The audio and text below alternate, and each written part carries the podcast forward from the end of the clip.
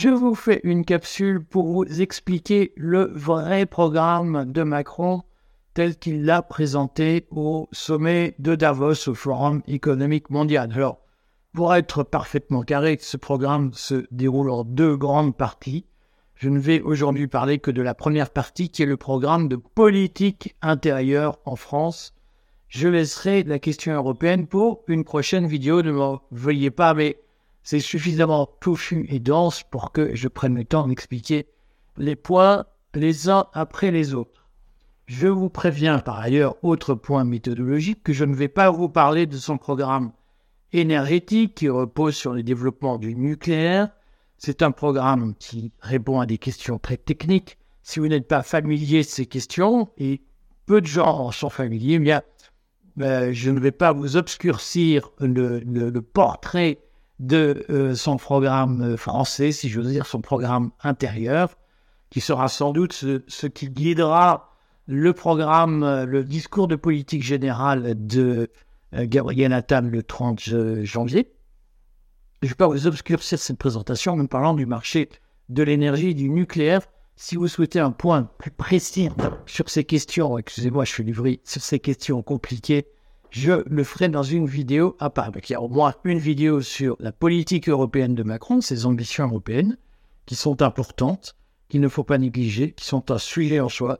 Et aujourd'hui, je vous parle hors marché énergétique du programme économique d'Emmanuel Macron.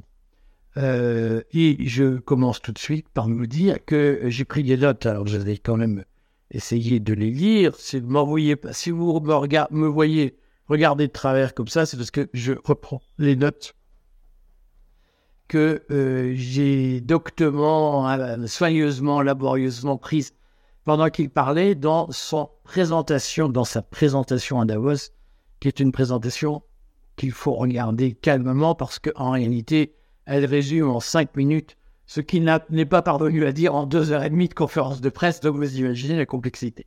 Alors pour que vous compreniez bien ce qui va suivre, je vais faire un pitch très général. En réalité, le programme de Macron, c'est un programme Sciences Po, ce qui est en soi un peu angoissant, c'est-à-dire que euh, ça veut dire que Macron, il comprend la France à travers les manuels de macroéconomie et de microéconomie de Sciences Po en l'espèce plus de microéconomie que de macroéconomie, parce que vous allez voir, il y a plein de mesures qui sont très ciblées sur les individus et finalement assez peu de mesures macro. Je ne vais pas vous faire du Sciences Po parce que ça n'a pas beaucoup d'intérêt. J'ai pas fait Sciences Po en plus, euh, mais euh, en soi, c'est, n'est pas très éclairant, ça ne va pas vous parler. Je vais en revanche essayer de vous expliquer pourquoi vous n'avez pas compris ce qu'il a dit. Si vous n'avez pas compris ce qu'il a dit, c'est parce qu'en fait, il décline les, manuels d'économie de Sciences Po et il en tire des notes de synthèse d'une certaine façon, des notes opérationnelles. Et si vous n'avez pas l'arrière-fond, vous ne pouvez pas comprendre la pensée de Macron. Le mot pensée est sans doute très excessif car pour ma part, j'ai toujours considéré qu'il n'y avait pas de pensée à Sciences Po. Il y a des techniques, mais il n'y a pas réellement de pensée. Mais aujourd'hui, il faut avoir conscience que ce qui guide la politique intérieure française, intérieure française, pardon, c'est euh, le manuel de Sciences Po et certainement pas un rapport, j'allais dire, affectif à, la nation. Ça, c'est le point numéro un. Alors maintenant, que dit Macron? En, substance C'est que d'abord, ce qui est important, pendant sa conférence de presse, il a baratiné sur réarmer la France. Coup de pipeau. Ce qui compte pour Macron, comme pour beaucoup de technocrates, vous le savez, je suis ancien élève de l'ENA, j'ai ce travers aussi. Ce qui compte, c'est d'où vient l'argent et où il va. Et la politique de Macron est d'abord une politique économique. Tout le baratin, la Zemmour, la nation, le bidule, le machin, c'est quelque chose qui intéresse peu les technocrates et les bureaucrates. Les technocrates qui les occupent, c'est qui va remplir la citerne, qui va servir à mettre de l'essence dans la voiture. Et comment, à quel prix on va vendre l'essence. C'est ça. Et le programme pour la France, le vrai programme de Macron, au-delà de l'uniforme à l'école, les machins, les trucs, les bidules, son programme, c'est comment on fait pour dessiner l'économie française de demain. C'est le vrai cœur du réacteur nucléaire de sa politique. Et alors, cette politique, elle repose sur trois piliers. Trois, comme chez les francs-maçons, il y a trois piliers. Alors, n'en déduisez pas que Macron est un franc-maçon, c'est un jeu de mots. Hein, parfois, dans la vie, on peut être léger. On n'est pas obligé en permanence de faire une gueule d'enterrement en disant tout va s'écrouler, mesdames et messieurs, c'est terrible, le monde euh, disparaît. Parfois, on peut se permettre un peu d'humour. Je le souligne parce que je vois qu'il y a des lecteurs commentateurs qui disent Mais enfin, vous avez fait un sourire, c'est scandaleux alors que le monde s'écroule. Parfois, on n'est pas obligé d'avoir un pistolet sur la tempe en permanence. Donc, les trois piliers de la politique de Macron, c'est quoi? Je dirais qu'il y a un chapeau général qui n'est pas un pilier, c'est le chapeau. C'est que Macron dit qu'il y a une accélération, ce qui est assez vrai, une accélération de la numérisation, de, du progrès technique dans le monde, euh, c'est ce que voulait le Great Reset de Klaus Schwab. On a beaucoup de gens, notamment Conspiracy Watch, qui est financé par la Fondation pour la mémoire de la Shoah. Pourquoi il y a un lien entre l'Holocauste et la dénonciation des complotistes? Je ne sais pas, mais j'imagine que maintenant le fils de Simone Veil, qui préside la Fondation pour la mémoire de la Shoah, le sait. En tout cas, il bénéficie d'avantages fiscaux pour fiquer les gens qui ne sont pas d'accord avec lui. J'ai un petit doute sur l'honnêteté. Moi, je pense qu'il faut supprimer les avantages fiscaux de la Fédération pour la mémoire de la Shoah, mais bref, en tout cas, la Fédération pour la mémoire de adore dire que nous sommes des complotistes, mais euh, dans la pratique, moi, je ne crois pas que le Great Reset soit un complot. Je pense que c'est un guideline, comme on dit en anglais, c'est-à-dire une espèce de manuel pour dire les grandes lignes où il faut aller, où on fédère les éléments de langage, et Macron les suit. Il y a eu une accélération de la numérisation, comme le souhaitait Klaus Schwab, et cette accélération de la numérisation eh bien, produit de l'accélération, notamment sur l'intelligence artificielle, notamment sur un certain nombre de, de, dématérialisation au jour le jour. Et Macron, avec, je crois, un, certain bon sens, mais c'est autoréalisateur d'une certaine façon, puisque tout le monde a fait ce qu'il fallait pour que la numérisation s'accélère, notamment avec les confinements. La gestion du Covid a permis d'accélérer cette numérisation, comme le préconisait Klaus Schwab. Eh bien, face à cette accélération, Macron dit il faut se bouger. J'ai une expression très vulgaire pour dire ça. Il faut s'enlever les doigts du cul pour se les foutre dans la prise. C'est ce que nous a dit Macron à Davos. C'est si on veut raccrocher le train des États-Unis et de la Chine, eh bien, il va falloir se bouger. Et c'est le, chapeau général de son programme, c'est faut accélérer en matière d'innovation. je crois qu'il a raison. Sur ce point, il a trois piliers Sciences Po, très Sciences Po, que je vais essayer de vous retracer. Alors, il a d'abord un pilier. Je vais essayer de ne rien oublier. Je prends mes lunettes, ne m'envoyez pas, mais je suis presbyte à 55 ans. On a le droit. Laisser des lunettes plus un.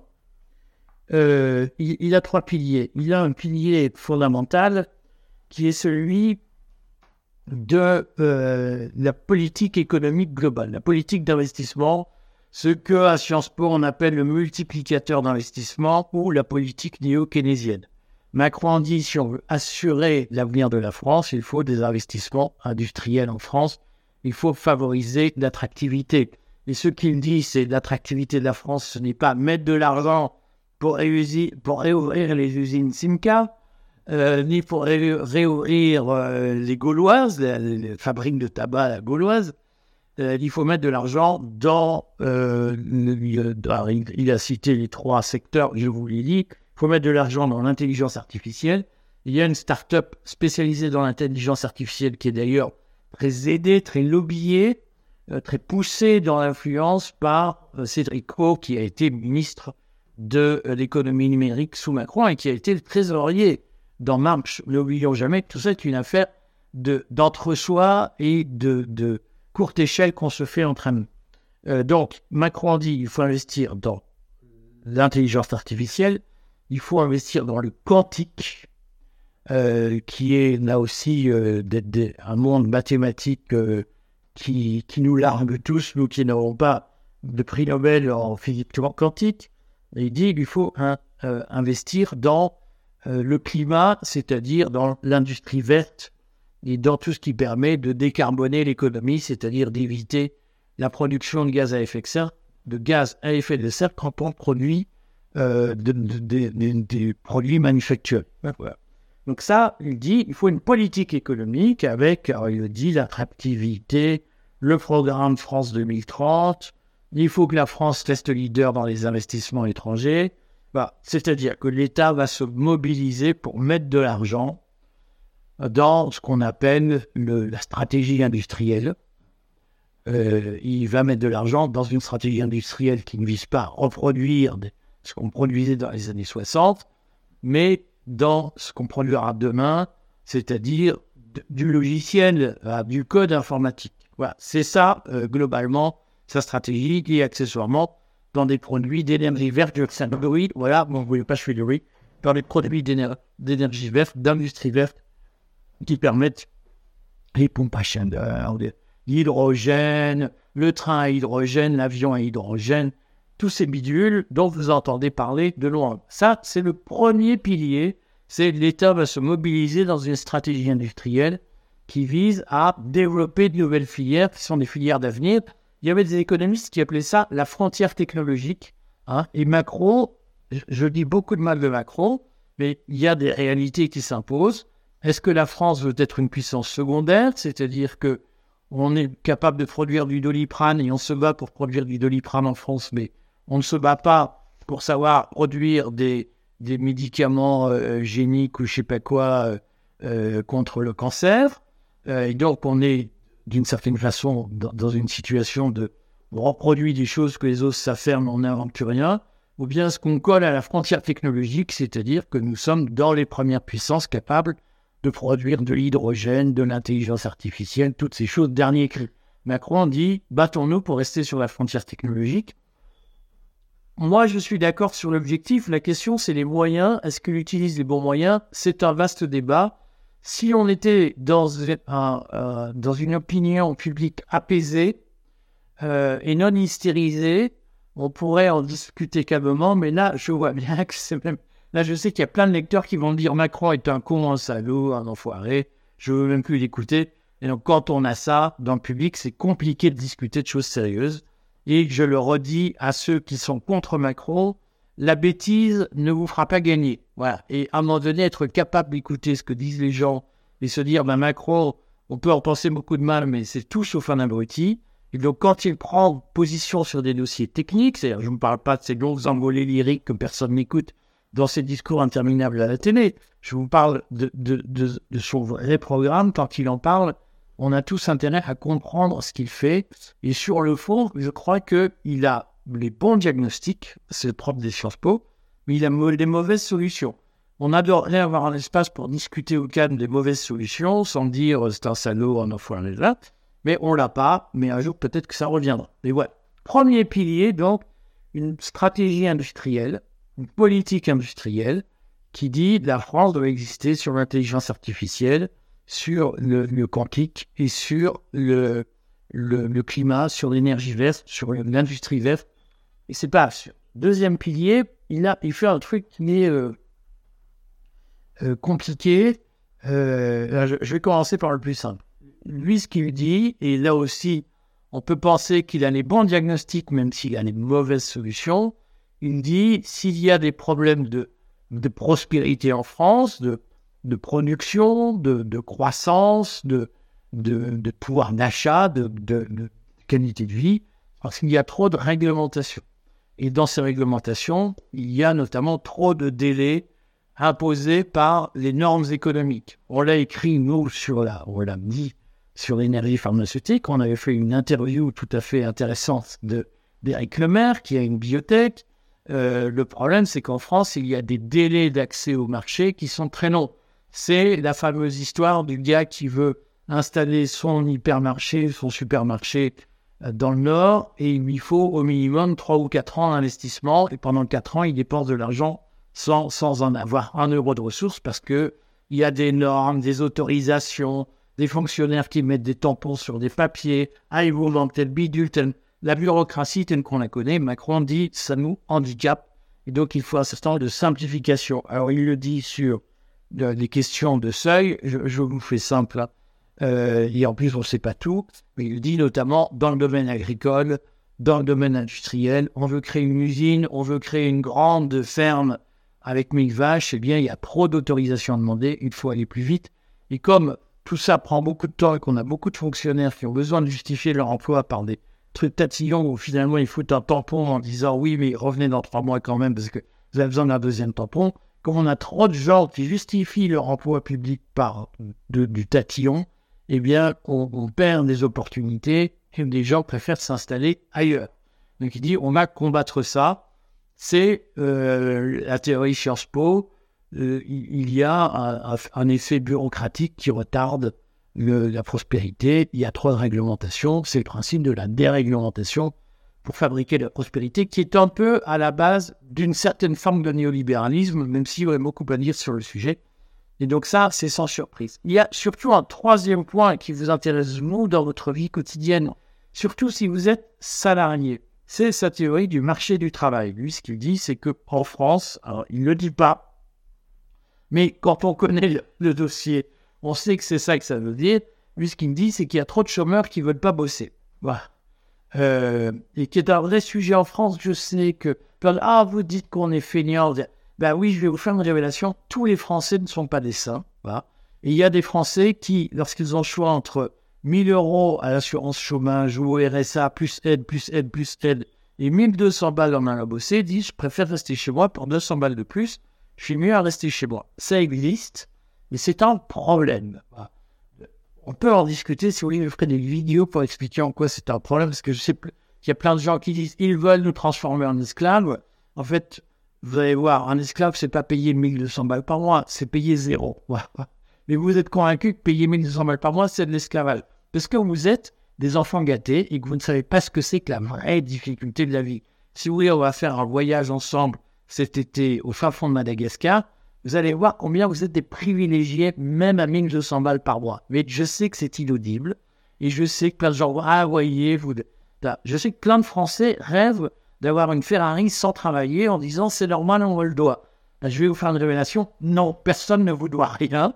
Moi, personne ne, ne, me, ne me devait rien. Personne ne doit rien à personne. Si vous êtes dans la merde, c'est votre problème. Vous l'avez choisi comme tout le monde. Voilà. Et dans la vie, c'est comme les pubs pour les jeux de poker. Eh bien, euh, le problème, c'est pas est-ce que vous avez reçu des bonnes cartes ou des mauvaises cartes. Le problème, c'est quel usage vous en faites. Voilà. Je connais plein de Français qui sont dans la merde, mais qui avaient reçu plein de bonnes cartes, qui ont passé leur temps à dire je ne veux pas être un esclave, et qui se retrouvent avec rien, et ils le méritent. Je sais, c'est inaudible, mais je le pense. Voilà. Donc ce que Macron dit, c'est en fait en France, il y a un problème, c'est qu'il y a beaucoup de chômeurs, beaucoup de gens aux minima sociaux, et en même temps, il y a beaucoup d'emplois vacants. Je prends l'exemple de la, vallée de la Plasturgie euh, du côté d'Oyonnax, dans l'Ain il y avoir des dizaines de milliers, des dizaines de milliers d'emplois vacants et personne ne veut y aller. C'est l'usine, faut produire, c'est loin, c'est moche, voilà. Alors que aller s'entasser comme chômeur dans les roues euh, au soleil, ça, on sait faire, c'est la club méditation du pays. Donc Macron dit, ben moi j'ai des problèmes, c'est que d'un côté je paye beaucoup de gens qui sont pas contents parce qu'ils sont chômeurs, ils sont ceci, sont cela, et d'un autre côté j'ai des patrons qui viennent me dire, mais monsieur, j'ai des emplois vacants, personne ne veut les occuper. Qu'est-ce que je fais?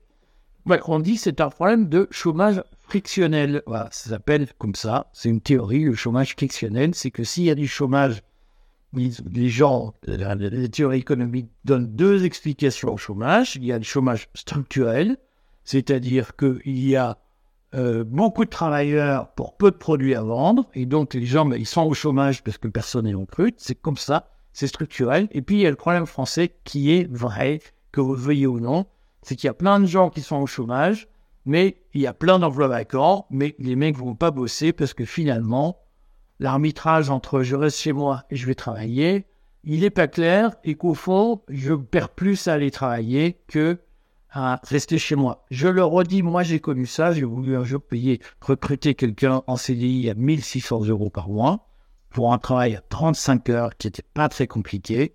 Et euh, la candidate m'a dit ah Oui, mais alors si je fais le compte du péage, du machin, du truc pour venir travailler, je vais perdre de l'argent en travailler, monsieur, donc ça ne m'intéresse pas de venir travailler. Là, vous dites ben, 1600 euros pour vous, c'est 3200 euros pour moi. Et donc, compte tenu des charges, je trouve que payer quelqu'un 3200 euros qui me dit ça me fatigue de venir travailler, je préfère rester chez moi, on le compte n'y est pas. Vous pouvez penser que c'est ce que, je dis, mais c'est la réalité. vous pouvez aussi me dire, moi je veux rêver toute ma vie avec la matrice. Moi je vous parle de la réalité, c'est que aujourd'hui en France, le poids de la solidarité fait que plein de gens ne veulent pas travailler. Ils préfèrent bénéficier de la solidarité plutôt que d'y contribuer. Macron n'a pas dit autre chose. Et donc lui, ce qu'il dit, c'est qu'on va lutter contre le chômage frictionnel en, bien, en, en pénalisant les gens qui ne vont pas travailler. Et donc là-dessus, ce qu'il annonce, c'est plein de trucs très compliqués, mais il dit en gros, on va durcir les règles de l'assurance chômage. Ça veut dire qu'on va payer moins bien les chômeurs. Voilà. Je vous simplifie le truc, ça veut dire ça. Et puis, il dit par ailleurs qu'on va simplifier le recrutement de travail, c'est-à-dire qu'il y aura une réforme qui n'a pas encore été annoncée. Il faudra suivre la conférence de, le, discours de politique générale de Gabriel Attal, parce que j'imagine qu'il va en parler. donc, on va d'une façon ou d'une autre, simplifier le contrat de travail et surtout, on va changer les règles de de travail pour rendre le contrat de travail plus flexible. C'est-à-dire, les patrons le savent, je suis désolé, je suis patron, donc je vois bien, les gens disent Ah, 35 heures, monsieur, pas une minute de plus, sinon c'est plus X plus Y. Toi, tu crées ta boîte, tu as besoin pendant trois mois de gens qui se mobilisent. Après, tu sais que tu auras moins de boulot. Et le mec te dit Ah non, mais moi, c'est 35 heures, monsieur. Ah, il était mort. Ouais, et ne se crée pas. Macron annonce qu'il va faire des choses là-dessus. Il annonce aussi qu'il va changer les techniques de formation, qu'il va développer l'apprentissage, qu'il va euh, modifier le cursus de formation à l'université, probablement pour forcer des jeunes qui veulent faire psycho à faire des filières professionnalisantes. Je pense que c'est vers ça qu'on va.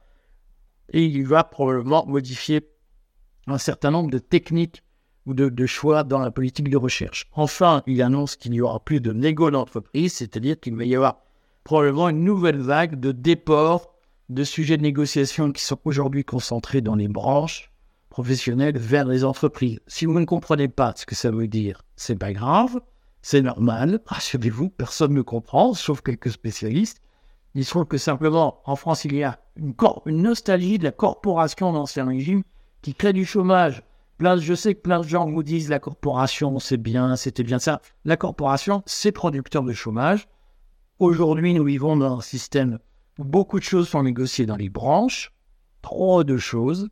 Euh, beaucoup de choses sont négociées au niveau interprofessionnel. Ça produit de la rigidité, ça produit du chômage. Macron dit l'entreprise doit pouvoir décider de plus de choses qu'aujourd'hui. Ça veut dire qu'il avait déjà fait ce qu'on a appelé les ordonnances Macron en septembre 2017, euh, et dont personne n'a dressé le bilan d'ailleurs. Euh, et euh, ça signifie qu'il va refaire une nouvelle vague de déconcentration des sujets de négociation professionnelle auprès des entreprises au lieu de les centraliser au niveau national. Concrètement, je vais vite si vous n'avez rien compris, mais posez-moi des questions si vous n'avez rien compris, je veux bien faire un signe d'explication là-dessus. Mais si vous n'avez rien compris, concrètement, ce qui relève aujourd'hui de la loi va relever de négociations d'entreprise, probablement sur le temps de travail et l'indemnisation des heures supplémentaires. C'est comme ça que je le comprends, mais il faut là aussi voir le, discours de politique générale de euh, Gabriel Attal. Donc voilà le cadre général dans lequel il va fonctionner. Ce qu'il faut sans doute retenir, c'est que tout cela, qui est compliqué, touffu, d'ordre technique, mais qui va faire notre vie quotidienne. Il n'en a pas parlé dans sa conférence de presse de, euh, de deux heures et demie de début janvier. Il en a parlé à Davos et ça, c'est un signe. Aujourd'hui, Macron considère que le peuple français n'est pas capable de comprendre sa politique et il considère que le vrai juge de sa politique, c'est euh, la caste mondialisée. Posez-vous des questions et surtout demandez-vous ce que vous faites concrètement pour que ça change et pour que le pouvoir vous reviennent. Voilà, je commenterai euh, presque aussi longuement, je suis à 25 minutes, je commenterai le discours de politique générale de Gabriel Attal à la lumière de ce discours de Davos de Macron. À très vite mes amis, et puis euh, on continue. Retrouvez-nous sur le fil Telegram, c'est gratuit, l'influence continue. Fil Telegram, restez libre. R-E-S-T-E-R, libre, tout attaché. Retrouvez notre journal hebdo euh, le lundi soir sur YouTube. Abonnez-vous à la chaîne YouTube, puis abonnez-vous au courrier des stratèges. À très vite.